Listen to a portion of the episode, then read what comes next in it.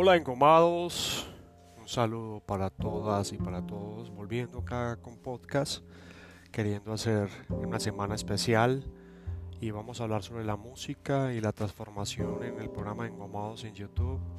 Y quiero empezar con una selección de personajes históricos, musicales por supuesto, y quiero empezar con el rey, Elvis Aaron Presley, cantante y actor norteamericano, eh, llamado por supuesto el rey del rock and roll. Nació en Tupelo, Mississippi el 8 de enero de 1935 y fallece en Memphis, Tennessee el 16 de agosto de 1977. Es reconocido como uno de los más grandes cantantes del siglo XX. Tiene una enorme faceta, sobre todo, como les decía, desde lo imaginario, desde lo icónico, por supuesto la música y el cine, pero aparte de ello, la relación y la conexión que hizo Elvis al sacar, siendo él blanco, sacar a la luz pública una música originariamente de negros. Y creo que eso probablemente es su aporte más importante en muchas cosas. Porque Elvis uh, fue un símbolo norteamericano, pero a la vez si vemos la letra o lo que llaman los semióticos el subtexto, vamos a encontrar que Elvis, toda su relación con la música proviene profundamente, por supuesto, de Mississippi, eh, con una tradición muy fuerte de segregación, pero él, al ir sacando y al ir mostrando toda esa música, lo que hizo fue que en diferentes mundos, como luego sucedería en Gran Bretaña, la gente no solo amara la música que él proponía, sino que se fuera a las raíces y empezaran a salir una cantidad de afroamericanos que eran unos genios en la música. Solía interpretar canciones afroamericanas, como les decía, además de rock and roll. Se también hizo música de otros géneros como el pop, el country, el gospel, el blues. Y él mismo decía que una de sus más grandes influencias era la cantante de gospel Sister Rosetta Tarp. Eh, a los 11 años le pidió a sus padres una bicicleta, pero ellos, porque le pasara de pronto algo físicamente, le regalaron una guitarra. Y ahí empezó uno de los mitos y más importantes de la música del siglo XX, que a todos, indudablemente, en alguna parte de nuestras etapas de vida, nos hemos visto influenciados, ya sea por la manera de cantar, ya sea por su apariencia, ya sea por sus bailes, ¿sí? ya sea por su música. Y bueno, y muere muy, muy, muy joven.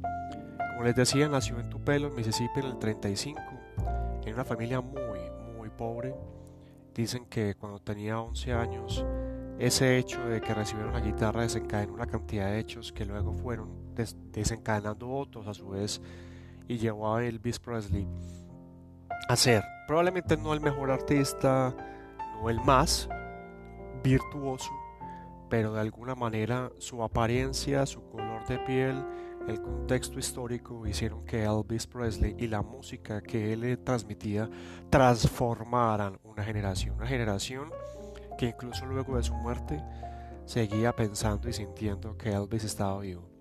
Se calcula que existen alrededor de 700 grabaciones originales de Elvis Presley. Su primer disco salió en 1956 y aún hoy se siguen haciendo recopilaciones de sus canciones más sonadas. Se dice que fue el inventor del rockabilly, es un, género que funciona la música country con el rhythm and blues, ¿sí?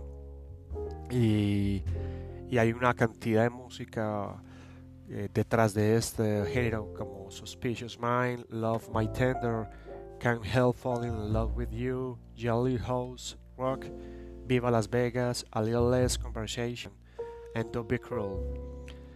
Eh, ese personaje de Elvis Presley indudablemente tuvo una profunda eh, impacto, pero para él mismo, indudablemente. ¿Por qué? Porque es muy fácil hablar desde la perspectiva de manejar la fama y, el, y toda esa explosión mediática cuando estás afuera de la escena, pero cuando estás adentro de la escena y estás solo, eres un artista solitario. Incluso los mismos Beatles en alguna entrevista hablaba de qué difícil es ser los Beatles, pero somos cuatro y podemos descargar esa presión de las giras, de la presión discográfica, de la creación de nueva música, de las familias, etcétera, etcétera, todo lo que hay detrás de un artista de estas dimensiones, a Elvis le tocó vivirlo completamente solo. Y eso de alguna manera le pasó mucha factura a Elvis porque no supo, no fue capaz, no tuvo las herramientas o simplemente esa fue la historia que él tenía que vivir y tuvo que padecer una tardía, una parte tardía eh, en su vida. Un apetito orar por las drogas, los regalos fastuosos y el sexo, especialmente con mujeres muy, muy jóvenes, tenían esa, esa difusión del lado oscuro de, de, Elvis. En un libro de Joel Williamson eh, llamado Una vida del sur o Southern Life, eh, cuando nace su única hija Lisa Marie, que recordemos que incluso Lisa Marie estuvo casada con Michael Jackson, eh, se dice que tenía una gran afinidad. Cuando nace su hija, eh, esa presión y como toda esa carga emocional no la sabía manejar y empezó a salir con mujeres muy, muy, muy jóvenes, que hoy indudablemente será un escándalo en, el tema de, de, la relación de un hombre de esa edad con mujeres de esa otra edad. ¿okay? Eh, la historia de amor y Elvis con Priscilla, la madre de Lisa Marie, fue muy compleja y tienen, pues ahí aún discos, uh, memorias, incluso libros que hablan y relatan esa relación tan, tan difícil. Los últimos años de Elvis fueron bastante eh, difíciles, ¿ok? Eh, se dice que cada año era más complicado que el año anterior, discos malos, nada talentoso, actuaciones en vivo donde cometía total muchos, muchos errores. Eh, había un rigor estético, musical, frente a lo que estaba sucediendo en el escenario. El público siempre salía muy defraudado, los comentarios eran muy negativos, que hoy, con esta era de las redes sociales, hubiera sido otra cosa el asunto. Eh, pero indudablemente eh, seguía siendo Elvis Presley.